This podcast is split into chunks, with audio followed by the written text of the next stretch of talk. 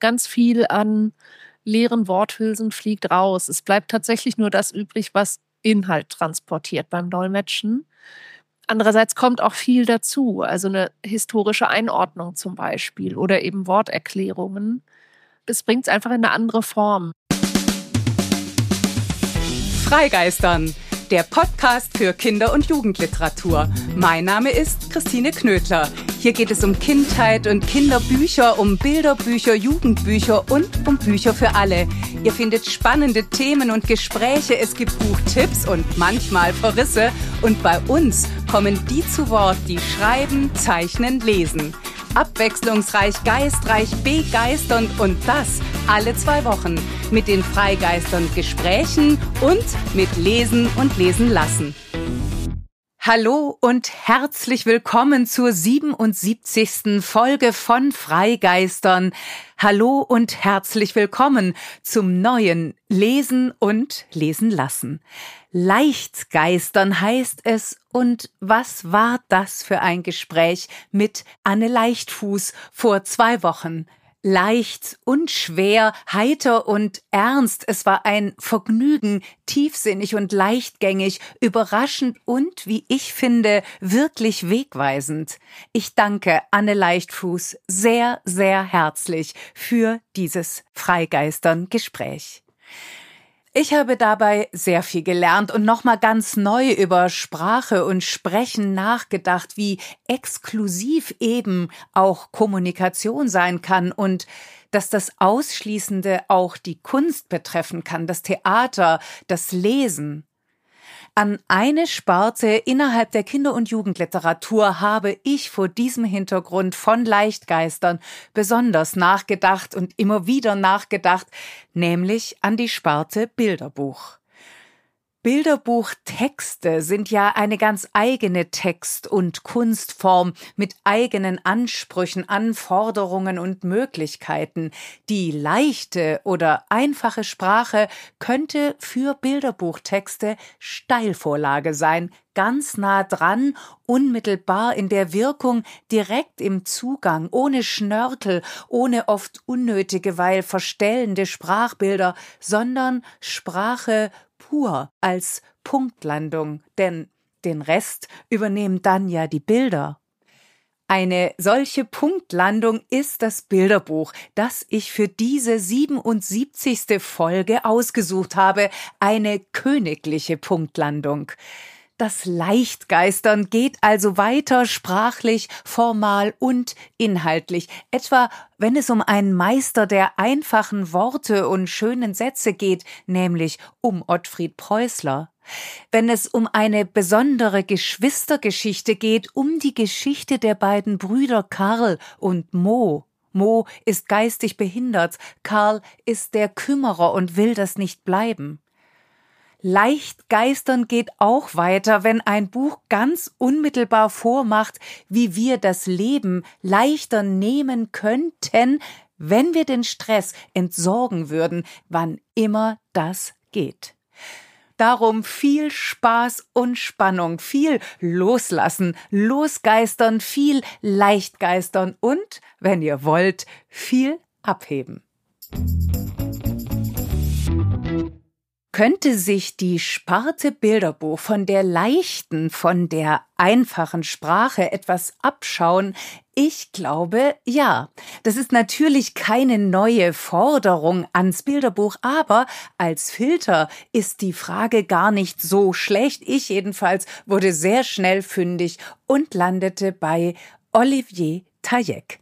Der französische Illustrator und Autor läuft vor allem dann zur Höchstform auf, wenn Bild und Text aus einer, aus seiner Hand sind. Auch bei seinem neuen Bilderbuch ist das der Fall. Nichts für den König heißt es, übersetzt aus dem Französischen hat Ina Kronenberger. Gerade ist das Bilderbuch für Kinder ab vier Jahren im Gerstenberg Verlag erschienen. Schon zuvor hat Olivier Tajek sich einen Namen gemacht. Bekannt ist er für seinen verknappten Stil, für die treffsichere Sprache in Worten und Bildern, für das Schnörkellose, für seinen mal cartoonhaften, mal opulent malerischen, seitenfüllenden Strich und für seinen Witz. Der entsteht nicht zuletzt dadurch, dass die Figuren begeistert an dem Ast sägen, auf dem sie sitzen, das maßlose Eichhörnchen zum Beispiel, das vor lauter nur ein kleines bisschen so hieß das Bilderbuch, hier knabbert, dort nagt, bis am Ende vom Lieblingsbaum nichts übrig bleibt. Eben am Ast gesägt und runtergeplumpst auf die Nase. Das ist urkomisch und tierisch menschlich erzählt und natürlich geht es nicht um plumpe Botschaften aller weniger ist mehr oder haltet Maß oder seid achtsam und doch schwingt all das irgendwie mit, federleicht und hüpfend wie das Eichhörnchen selbst. Im neuesten Bilderbuch von Olivier Taillet gibt es nun einen neuen Protagonisten. Der König tritt auf. Schon das Titelbild zeigt, der König ist ratlos. Er sitzt oder eher kauert auf seinem roten Sessel, die Beine sind hochgezogen, die Krone sitzt schief, die Augen schauen tellerrund und fragend. Und es ist ja auch eine große Sache, nichts für den König. Was soll das sein? Dazu muss man wissen, dass der König ein großer Sammler und Sortierer ist und darum auch ein großer Besitzer. Der König hatte alles, heißt der erste Satz. Zu dem alles gehören Kuriositäten wie Raupenräder und Raupen auf Rädern, Elefanten ohne Rüssel und ein Gewitter, das keine Blitze machen will. Was der König allerdings nicht hat, ist nichts. Das will er haben und macht sich auf die Suche in der Bibliothek, in Büchern, draußen in der Welt, bei den Tieren, unter dem Mikroskop, auf dem Teppich, in der Wüste, aber er findet partout nicht nichts. Auch winzige Lächerlichkeiten oder lächerliche Winzigkeiten sind eben nicht nichts. Und da sind sie dann, die großen Fragen. Nach dem Nichts, nach dem Alles, nach viel und wenig, groß und klein, nach dem Kleinen im Großen und dem Großen im Kleinen, nach dem Alles oder Nichts, nach dem Nichts oder Alles? Die Bilder machen daraus ein wahrhaft königliches, ein köstliches Spektakel. Der Tanz der Mikroben unter Mikroskop ist zum Brüllen. Ein paar von ihnen grinsen frech aus der Masse raus und recken die Ärmchen in die Luft. Die Suche nach dem Nichts unter dem immer weniger führt ausgerechnet auf den königlichen Läufer.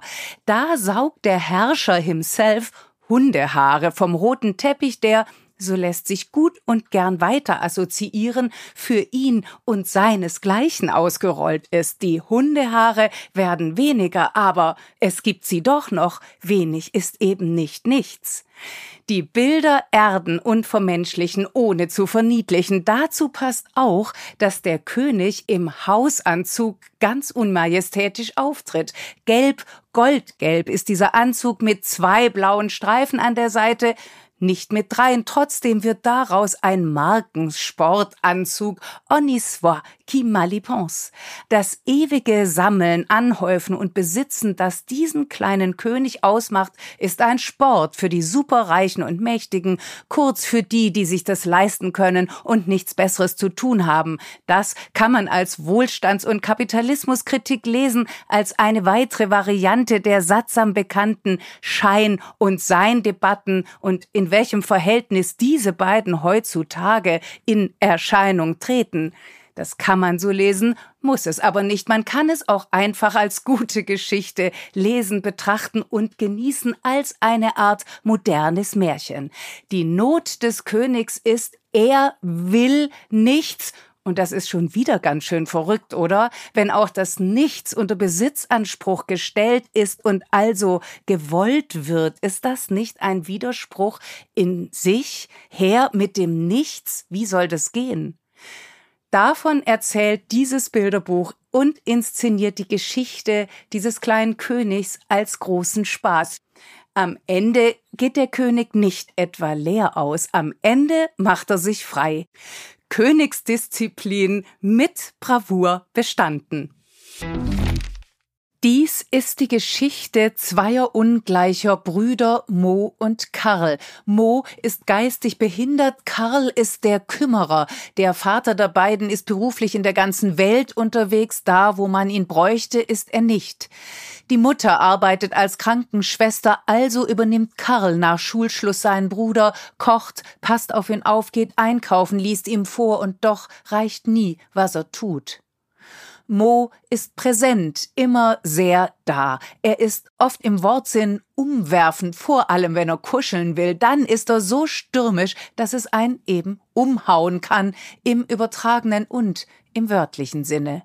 Mo braucht die ganze Aufmerksamkeit. Mo ist fordernd. Seine geliebte Karnevalsmusik lässt er am liebsten laut laufen. Er macht aus allem ein Spiel, einen Spaß, auch wenn es ernst wird und macht selten das, was man ihm sagt.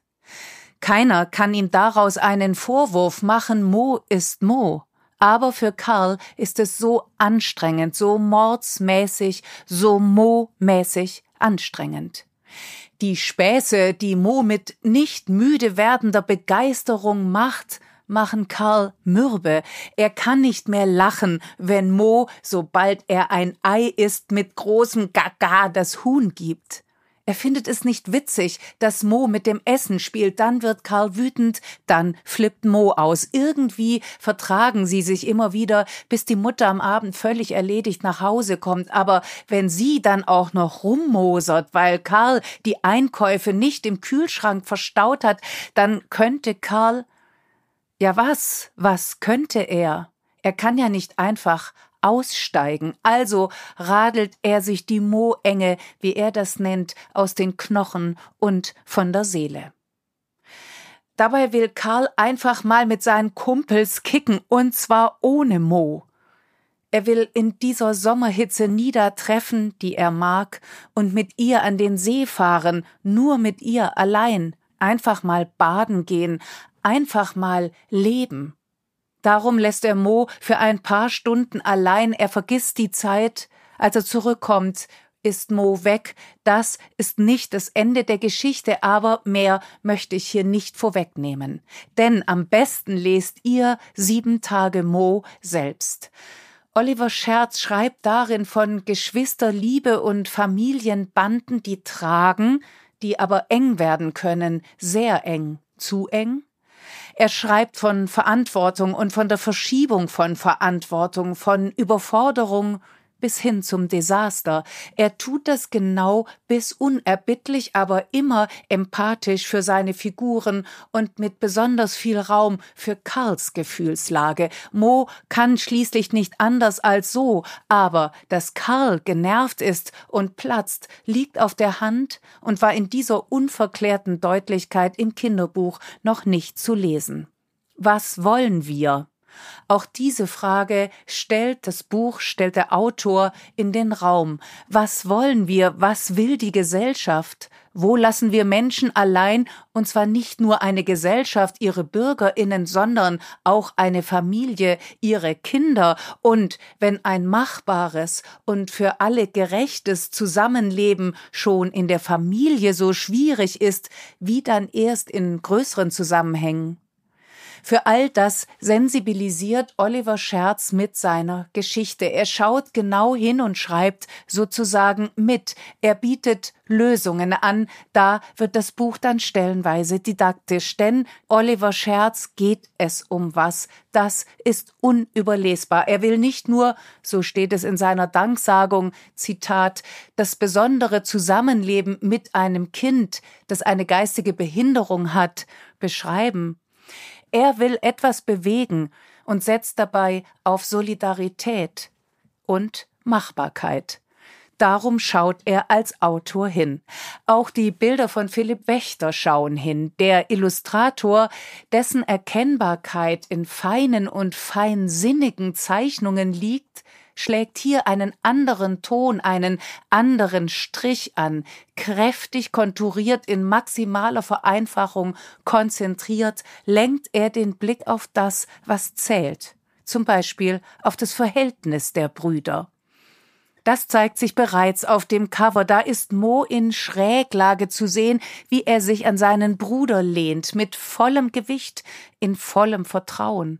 Aber für Mo ist das sichtbar schwer. Er muss schon sehr breitbeinig dastehen, um seinen Bruder auffangen, um überhaupt die ganze Situation ausbalancieren zu können. Karls Mund ist ein Strich, die Arme sind vor seiner Brust verschränkt, nicht um die Schulter des Bruders gelegt. Karl will nicht mehr, das kann man von Anfang an ahnen. Leichte Bilder könnte man den Gesprächsfaden mit Anne Leichtfuß wieder aufnehmen und fortführen. Leichte Bilder nehmen einem Stoff, einem Thema, einer Beziehung, einer Geschichte nichts an Komplexität. Im Gegenteil, leichte Bilder machen radikal sichtbar, was erzählt werden will und muss, so dass alle es verstehen können.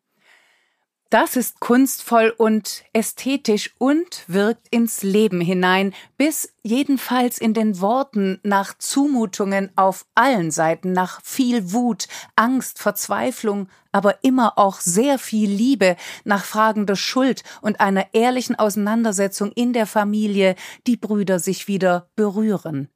Ehrlicher jetzt und für alle tragbar. Erst jetzt fiel mir auf, so der letzte Satz dieses besonderen Buches, dass unsere Hände ineinander lagen. Was ist das eigentlich überhaupt für ein Buch? Ein Sachbuch, ein Jugendbuch, ein Geschenkbuch? Der Titel ist und dann noch Punkt, Punkt, Punkt, das andere Bein anheben. Geschrieben und gezeichnet von Lucia Zamolo ist das vielleicht ein Ratgeber, aber zugleich viel mehr mit dem Untertitel wie Stress weniger stresst, fast ohne Toxic Tipps. Erschienen ist das gerade 2024 im Bohem Verlag für LeserInnen ab 14 Jahren. Es ist ein Buch für alle. Denn ja, hier geht's um etwas, das wir wahrscheinlich alle kennen, um Stress. Damit könnte man sagen, fällt's aus der Rubrik Geschenkbuch eher raus. Wer will schon ein Buch über Stress verschenken? Und doch dieses, bitte unbedingt, denn das steckt voller Ideen und Geschichten und bringt einen dazu, tief durchzuatmen und die Dinge vielleicht und hoffentlich leichter zu nehmen. Das macht Lucia Zamolo ja eigentlich mit allen Themen, die sie anpackt, ob es um Periode geht, rot ist eine schöne Farbe, um ihre Herkunft, wie auch immer. Sie hat eine große Fähigkeit, erstens komplizierte Zusammenhänge so zu erzählen, dass man sie verstehen kann und natürlich so zu zeigen und auch schwere Dinge einem leichter zu machen. Stress kann ja nicht nur wirklich schwer sein, es kann krank machen. Und so fängt das Buch in typischer Zamolo-Manier so an, an manchen Tagen, dann sehen wir ein Vögelein, dumpfhaft, glaube ich, auf einem Ast, blättern um. Wär ich gern einer der Vögel, die vor meinem Fenster die roten Bommelfrüchte von der schwedischen Mehlbeere picken und so luftig und fluffig hin und her flattern und schnattern. Das Leben wär so einfach und stressfrei. Und ich sitze hier und habe doch alles, aber fühle mich manchmal zum Beispiel heute so gestresst, als ginge es um Leben und Tod. Das Buch geht ja mal wieder richtig gut los. Warum ist das ein typischer Zamolo-Anfang? Weil sie Bücher macht, die wie ein Gespräch sind. Man schlägt das Buch auf, man beginnt zu lesen und ist sofort in einem Austausch. Es geht hin und her, es gibt nicht eine fixe Meinung, sondern es gibt ein Umkreisen von einer Gefühlslage, von einem Zustand. Und es werden alle Möglichkeiten, die ein Buch hat, genutzt. Also, wenn es sehr stressig wird, wenn mal wieder die Luft zum Atmen ausgeht, dann purzeln die Buchstaben übereinander, dann ist ein heilloses Durcheinander auf den Seiten. Dann sehen wir einen Querschnitt durch den Körper, der einmal zeigt, was eigentlich physisch passiert, wenn Menschen gestresst sind. Lucia Zamolo bringt lebensnahe Beispiele. Sie stellt aber auch wirkliche Theorien vor von Stressforschern und schafft es, dass man am Ende und mittendrin und am Anfang dieses Buches immer wieder vor und zurück blättert und denkt, ja, genau so ist das und vor allen Dingen weiß, all das ist menschengemacht, steht übrigens so oder so ähnlich im Buch und kann darum von Menschen geändert werden. Darum genießt dieses Buch, taucht drin ein, lest es mit viel und tiefem Atmen, mit Ausatmen, mit Aufatmen, wie das geht, wird auch erklärt mit viel Ohm und nicht vergessen viel Vergnügen. Dann ist der Stress schon mal in diesem Punkt besiegt und es bleibt der Spaß. Und dieser Spaß ist wichtig, denn wenn man den vergisst, wenn vor lauter Hektik überhaupt keine Entspannung drin ist, wenn womöglich selbst die sogenannte Freizeit zu einem Marathon wird, dann droht am Ende ein Burnout. Auch das kommt im Buch vor. Und das ist dann überhaupt kein Spaß mehr, denn das heißt Dauererschöpfung, auf nichts mehr Lust haben. Das ist wirklich tiefste Erschöpfung und die ist nicht nur unschön, sondern eben auch ungesund. Da hält man's doch lieber mit dem Sprichwort des Vaters, der aus Italien kommt und voll und ganz, wie die Tochter, ich würde mal sagen, fast neidisch anerkennt, nach diesem italienischen Sprichwort lebt. Wer langsam geht, geht gesund und geht weit. Und es ist kein Wunder, dass die deutsche Übersetzung ganz anders klingt, nämlich so. Wer langsam geht, kommt auch zum Ziel. Was ist daran so anders? Am Ende muss alles zielführend sein. Aber nein, so ist es ja eben nicht. Das Nicht-Zielführende ist oft das Entspannende. Und wie geht das genau mit der Erholung? Zum Beispiel einfach mal mit einer Freundin auf der Decke liegen, auf der Wiese, in den Himmel schauen und Vögel bestaunen. Lucia Zamolo sagt, das könnte ich jetzt seitenweise so fortsetzen. Lohnt sich übrigens nachzulesen, was da steht, aber die Quintessenz und die ist dann über zwei Doppelseiten bunt einfach nur hingeschrieben. Solange du deine Zeit selbstbestimmt verbringst, ist sie erholsam. Wir wissen alle, das geht nicht immer, aber wir können ganz schön viel machen, damit es möglichst oft geht. Zum Beispiel mit und dann noch das andere Bein anheben. Ach ja, ich wollte ja das Bild noch auflösen. Wie bitte soll man das andere Bein anheben, wenn man sowieso schon freihändig nur auf einem Bein steht? Na, unlösbare Aufgabe. Wie eine Lösung zu Papier gebracht hingegen ist noch so ein Satz der Sätze, den wir uns alle immer wieder hinter die Ohren schreiben sollten, aufs Papier, in die Luft, an die Wand, wohin auch immer, ganz bestimmt ins Herz. Du darfst einfach sein, ohne was zu tun. In diesem Sinne, aufs Sein, aufs Dasein, auf euch und auf dieses Buch. Und damit komme ich zum Sachbuch und habe eine Biografie ausgesucht, nämlich Ottfried Preußler, ein Leben in Geschichten, geschrieben von Tillmann Sprekelsen, erschienen 2023 im Thienemann Verlag für LeserInnen ab 14 Jahren. Ein Leben in Geschichten ist die erste umfassende Preußler-Biografie. Ein Leben in Geschichten, da ist es nur folgerichtig, dass auch ich mit einer Geschichte beginne. Dafür nehme ich euch mit nach Pullach südlich von München. Dort fand vor knapp einer Woche am 1. Februar 2024 im dortigen Bürgerhaus eine regelrechte Ottfried Preußler Nacht statt, nämlich unter dem Titel Tillmann Sprekelsen trifft Thomas von Steinecker. Der Journalist und Autor der Preußler Biografie trifft den Journalisten, Autor und Filmemacher Thomas von Steinecker, der anlässlich zu Preußlers hundertsten Geburtstag einen herausragenden Dokumentarfilm gemacht hat, nämlich Ottfried Preußler Ich bin Krabbert. Ich durfte den Abend moderieren und war ganz schön verblüfft, was der dann doch für eine Eigendynamik aufgenommen hat. Man hatte sich einiges vorgenommen. Erst wurde der Film gezeigt, dann hat Tilman Sprickelsen sein Buch präsentiert und daraus gelesen. Dann gab's ein Werkstattgespräch zwischen den beiden und schließlich wurde zum Publikum hin geöffnet für Fragen aus dem Publikum und da ging's ganz schön hoch her.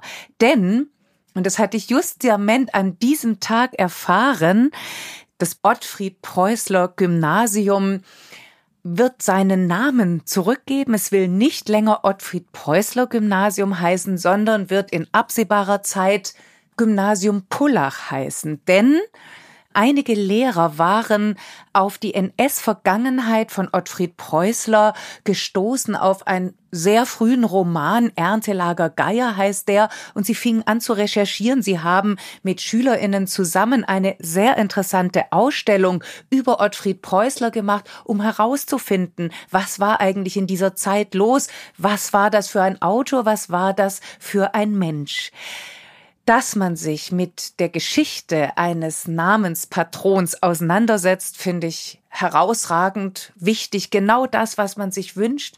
Ich persönlich bedauere, dass die Konsequenz gezogen wurde, den Namen zurückzugeben mit der Begründung Preußler sei kein Vorbild. Und ich dachte, Grund genug jetzt nochmal die Preußler Biografie vorzustellen. Also, am 20. Oktober 2023 hätte Preußler seinen 100. Geburtstag gefeiert. Weltweit hat er Millionen von Kindern und Kindheiten begleitet und geprägt. Der kleine Wassermann, die kleine Hexe, der Räuber Hotzenplotz, das kleine Gespenst, Krabbert natürlich und noch viel mehr. Sie alle sind Klassiker der Kinderliteratur geworden. Sie wurden Lese- und Lebensbegleiter. Wo immer das gelingt, ergeben sich unvergessliche Begegnungen. Wo immer das gelingt, öffnen sich Türen ins Reich der Bücher und Geschichten ins Reich der Fantasie. Wer einmal durch eine dieser Türen gegangen ist, wird nicht mehr davon lassen. Preußler, das ist sicher einer seiner großen Verdienste, er hat für sehr viele Kinder sehr viele dieser Türen geöffnet, indem er sie zu Leserinnen gemacht hat mit seinen Geschichten. Dafür wurde er weltberühmt, dafür wurde er gefeiert, er hat die Kinder- und Jugendliteratur insgesamt vorangetrieben und auf ein Niveau gehoben, das zu der Zeit, in der er anfing zu schreiben, keinesfalls selbstverständlich war. Auch unter anderem durch seine Sprache, die so einfach und eindringlich ist wie gemeißelt, ohne kühl zu sein, die meisterhaft ist und stilbildend wurde und zeitlos blieb, Zeit, zeitlos, ein Kind, ein Erwachsener seiner Zeit, vielleicht sind das Koordinaten, zwischen denen sich das Schreiben, das Werk, das Leben von Ottfried Preußler betrachten lassen kann. Ich fand an diesem Abend in Pullach ist es sehr deutlich geworden, dass es da nie abschließende Antworten gibt, aber dass es sich lohnt, sehr genau hinzuschauen. Tillmann Sprickelsen wählt einen solchen Zugang. In seiner Biografie lässt er uns teilhaben an seiner Spurensuche, seinen Lektüren, Recherchen, Interviews, Gesprächen, an seinen Reisen an Preußler Orte, an seinem Denken und Nachdenken über Preußlers Leben und Werk. Die Biografie baut Timon Sprickelsen chronologisch auf. Nach dem Prolog folgt das Kapitel Jugend, Krieg und Gefangenschaft. Sprickelsen beschreibt das intensive Vater-Sohn-Verhältnis. Preußler hat seinen Vater verehrt, den Hilfslehrer und Kurator des Heimatmuseums von Reichenberg, wo Preußler ja geboren wurde und aufgewachsen ist. Mithin war der Vater selbst Sammler von Geschichten, von Geschichte und hat den Sohn daran teilhaben lassen. Spreckelsens Biografie zeichnet auch die Begeisterung von Vater Preußler für den Nationalsozialismus nach. Er beschreibt den Sohn, der in der HJ zunächst aufgeht, einen frühen Roman Erntelager Geier schreibt. Das ist aus heutiger Sicht ein triefendes Propagandastück. Sprekelsen erzählt, wie Ottfried Preußler sich früh freiwillig zum Kriegsdienst meldete, wie er an der Ostfront als Soldat kämpfte und später in russische Gefangenschaft kam, wie er erst 1949 entlassen wurde und in Rosenheim durch einen großen Zufall seine Familie und vor allem seine Verlobte und große Liebe wieder traf. Sie alle waren inzwischen Vertriebene. Sie alle mussten neu anfangen.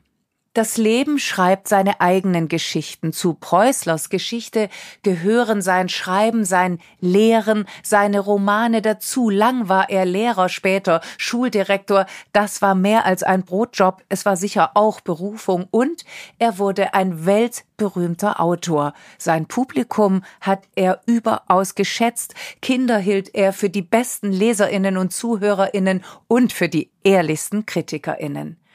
Dafür wurde Preußler gefeiert, er wurde aber auch angegriffen. Er geriet in die Mühlen der Kritik der 60er und 70er Jahre, wurde in politisierten Zeiten als Fantast und Weltverklärer, als Weltflüchter attackiert. Kinder und Kindheiten wurden und werden immer wieder anders betrachtet. Entsprechend ändern sich dann auch wieder die Erwartungen an die Kinder- und Jugendliteratur. Immer wieder und gerade in jüngster Zeit wurde Preußler seine Nazi-Vergangenheit vorgeworfen. Die hätte er zwar nicht verheimlicht, aber er hätte sich nie davon öffentlich distanziert. Die Frage nach dem Zusammenhang von Leben und Werk ist der Leitgedanke dieses Buches, schreibt der Biograf Tillmann Sprekelsen im Prolog. Die dunklen Seiten des auf den ersten Blick unter heiter verbuchten Werkes spart er darum nicht aus, so wenig wie die Einbrüche des Lebens. Er berichtet von Krisen und Zusammenbruch. Als Preußler den Krabber zu schreiben begann, forderte ihn das mehr, als er geahnt hatte. Die Vergangenheit holte ihn ein und setzte ihm zu.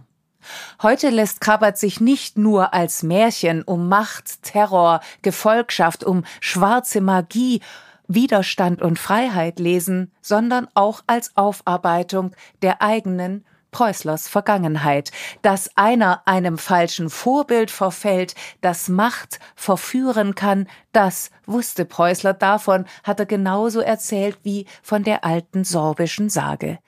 Einer solchen Lesart, die das Dunkle immer wieder ins Zentrum rückt, entsprechen auch die Neuillustrationen von Krabat, von Merda Zaeri. Wir haben ja bei Freigeistern davon gesprochen.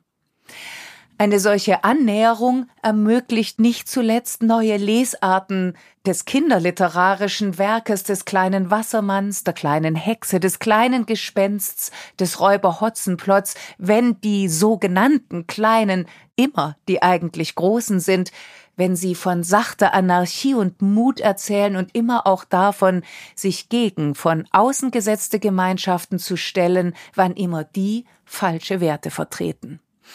Preußlers Bücher, sagt Tilman Sprekelsen, erzählen mit einfachen Worten und hinreißend schönen Sätzen von menschlichen Grunderfahrungen, von Freundschaft und Einsamkeit, von Solidarität und Mobbing. Sie erzählen aber auch davon, dass man irgendwann dem Bösen gegenüber Farbe bekennen muss. All das zeigt Preußler, ohne seine Leser zu belehren. Er nimmt uns ernst so ernst wie jetzt auch der Biograf Sprekelsen das Leben und das Werk und den Menschen Ottfried Preußler nimmt und die Leserinnen dieser Biografie. Und so lässt sich die Biografie Ottfried Preußler Leben in Geschichten nicht nur wie eine Antwort lesen auf Preußlers Autobiografie Ich bin ein Geschichtenerzähler, sondern wie eine Antwort auf dieses Leben.